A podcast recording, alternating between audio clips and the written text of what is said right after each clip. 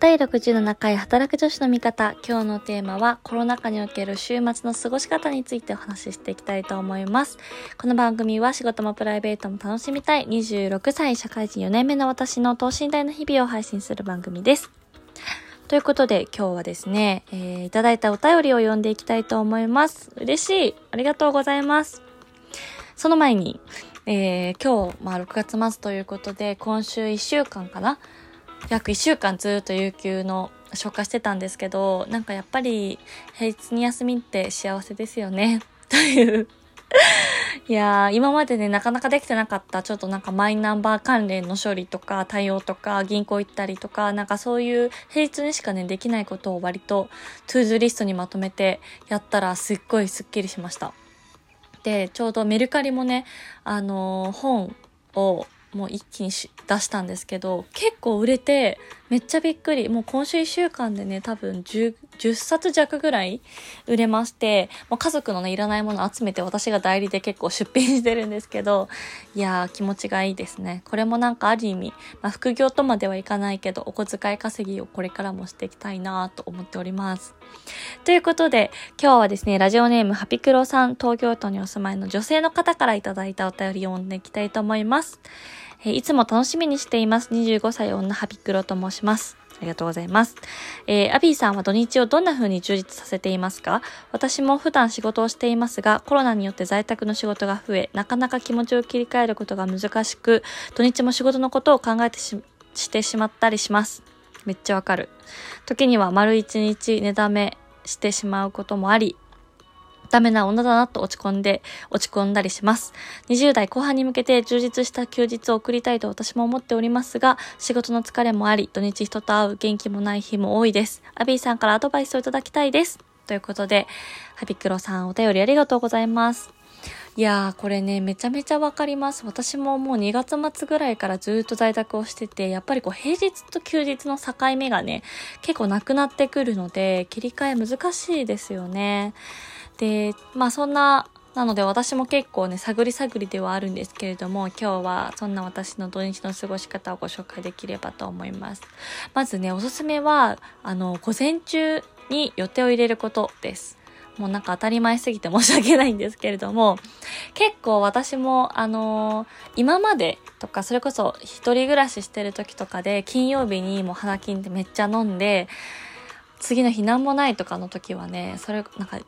お昼の2時とかまで寝てたりとか、そういうね、ダラダラした休日を過ごして、まあ、結局なんかいろいろ YouTube 見たりとかダラダラしたら夕方になっちゃって夜になって、はぁとうなだれるっていう日々を 過ごしてる時期もあったんですけど、まあ、このコロナになって割とこうオンラインで、あの、ちょっとまあ友達とイベント企画してみたりとか、オンライン会話したりとか、まあ私はやってないんですけど、なんかこうオンラインのさ、エクササイズとかこうジムみたいなのもね、結構あると思うんですけど、そういうのをもうあえて月、あ、土曜日の朝10時とか、11時とか、もうそう起きざるを得ない環境を作るっていうのは結構おすすめです。まあね、こう人との約束じゃないと、どうしてもこう自己コントロールをね、しないといけなかったりすると思うんですけど、もうそこはちょっとね、心を鬼にして、一回ぜひ試してみてください。なんか、まあ、オンラインとはいえ、やっぱりそう、友達と例えば話したりとか、まあ、友達とのちょっと近場でランチ行くとかを入れると、まあ、自動的に起きて化粧して着替えてっていう風な、ね、女性だとその工程が発生するので、まあ、結果的には、まあ、ランチしたとしてもお昼とか午後一杯はもう自分で自由な時間を過ごせるので、割とおすすめです。で、あとは、ま、ちょっとこれ本質、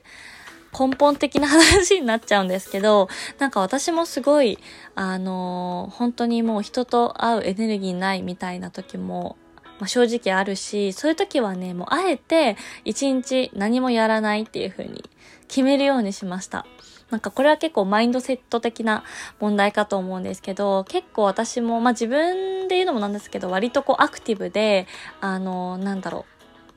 う、向上心が高い系だと寄付はしているので、なんかこうしてないと時間を無駄にしちゃってるんじゃないかとか、それこそ本読まなきゃとか、こう何かこう情報をね、インプットしなきゃっていう風に、こう義務感に駆られることが結構多かったりするんですけど、なんかこう自分が疲れてる時ってもうその情報さえもなんか全然入ってこなかったりとか、むしろ土日にこう人と会うことで、なんか平日月曜日の朝ぐったり疲れちゃうとか、まあ、そういうこともね逆にあると思うんですよね。なので、もうちょっと今週疲れてるなっていう時は、もうあえて自分をそのリセットホリデーというか、もうね、リセットウィーケンドということで、あの、もう休むっていうのを決めて、思いっきり休むっていうのも、全然ありなんじゃないかなと思います。なんかね、それが毎週だと、結構、あの、ダメなものだなって、こう、ハピクロさんがおっしゃっていただいたように、こうね、罪悪感に駆られちゃうかもしれないんですけど、なんか月に1回とか、例えば毎週日曜日はそうするとか、その辺はもう自分の、あのー、ストレス加減とか疲れき具合によってもう決めちゃっていいんじゃないかなと思います。なんかそこで自分をもうダメだダメだって思いながら土日過ごすよりも、よし休むぞって決めて休んだ方が結構まあ、あの心的にも体的にもスッキリするし、まあ結構そのためにこの間もまた言ったんですけど、頭蓋骨マッサージ行ってみたりとか、なんかこう岩盤浴行った行ってみたりとか、そういう自分を癒しの空間に連れてくっていうのもありかもしれないですね。うん。特に、あの、どうだろう、在宅ワークだとずっと座ってパソコンいじったりとかしてると思うんですけど、そう、この間言われたのはね、その頭蓋骨マッサージ行った時に言われたのは、あの、頬の下の筋肉が凝り固まってましたって言われて、あ、あんまりその人と話す回数が、まあ、仕事でもそうだし、笑ってないなというか、なんかちょっと病んでるみたいですけど、なんかそれこそね、飲み会行って爆笑したりとか、オフィスでちょっと談笑して笑ったりとか、そういう機会がなくなっちゃったので、なんかこう表情筋もね、固まってたりするみたいなんですよ。なんで、そういう時はもう休むって決めて、もう一日こうスパみたいなとこ行ってみたりとか、なんかこう自分をね、癒しに行くっていうのは一つありかなと思います。なんかずっとお家にいるとどうしてもあの、時間を無駄にしたみたいになっちゃうと思うんですけど、まあそういうね、ところに行くことで、まあ、ある意味自分を癒しに行ったっていうのをね、見えるかというか、感じられるので。まあね、ちょっとこのご時世なのでなかなかそういうなんかサウナ行ったりエステ行ったりとか、あの、ね、どうかなってはばかることもあると思うので、そこはもうぜひあのハピクロさんの判断というか、ご自身のあの、ね、判断で言っていただけたらとは思うんですけども、ま、個人的には結構おすすめです。結構そのマッサージとかもね、すごく、あの、除菌とかも徹底されていて、あのまあ、大衆的なサウナというよりは結構こう個室でやってもらうところで、あんまり部屋数も多くなかったりしたので、もちろんあの、S エステティシャンというかマッサージしてくれる人ももう全部手袋とかマスクとかして、まあ、かつ部屋も除菌してますみたいな感じでしっかり対策をしてるお店だったりしたので、まあ、その辺は事前に調べた上で行ってみてもいいのではないかなと思っております。あとまあ仕事のことを考えてしまうっていうのは、まあ、それこそ今はね実家でまあ、普段こう会話も家族とするんですけど、一人暮らしの時はもう特にそれで、で、私もそれ嫌だな嫌だなって思ってたんですけど、まあ、あのある時からちょっと思考を変えまして、まあ、逆に土日に自分が、まあ、ちょっとでもこう仕事するとか、その普段平日は足元の業務に追われてなかなか深く考えられないクライアントさんの課題とか提案内容とか企画書とかを、まあ、あえてこう土日にちょっと時間取って、まあ、1時間とか2時間とかでもいいので整理してみることで割とこう月曜日の朝をねご機嫌に迎えられるんじゃないかなっていうのもあったりして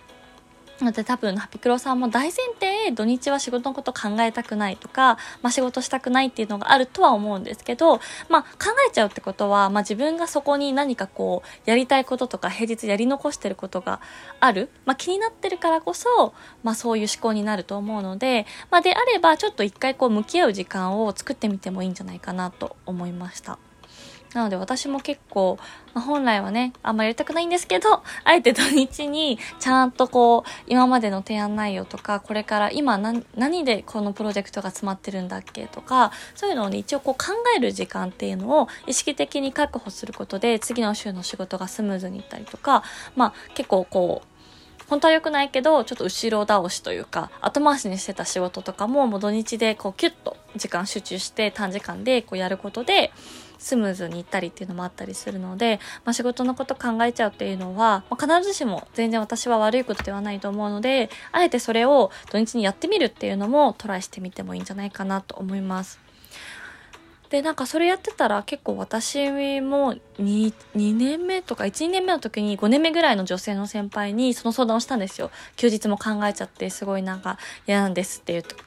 嫌なんですというか そうなんですけどどうですか？みたいな聞いてみたら、なんかある時からもう私も考えなくなったよ、みたいな感じで、いい具合にこう区切りをつけるようになったっていうのを当時おっしゃっていて、で、最近はね、私もそんなに土日に仕事のことを考えることがなくなってきたので、なんかまあもちろん仕事に慣れたとか、いろいろあると思うんですけど、まあ、平日のね、時間の使い方をちょっとこう改善したりとかできてきているのかなとは思うんですけど、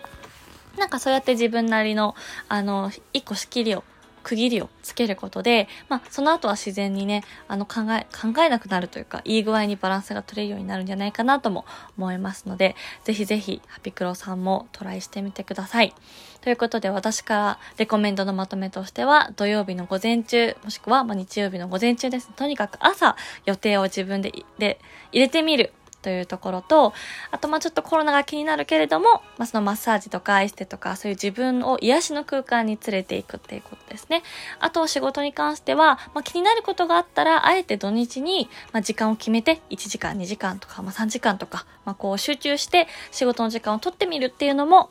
あえてお勧めさせていただければと思います。いかがでしたでしょうか？ということで、もし、えー、また追加のご質問やご相談あればいただけたら嬉しいです。こんな感じで皆さんもですね、ぜひぜひお便りお待ちしております。ということで、本日のお相手は働く女子の味方、アビーでした。バイバーイ。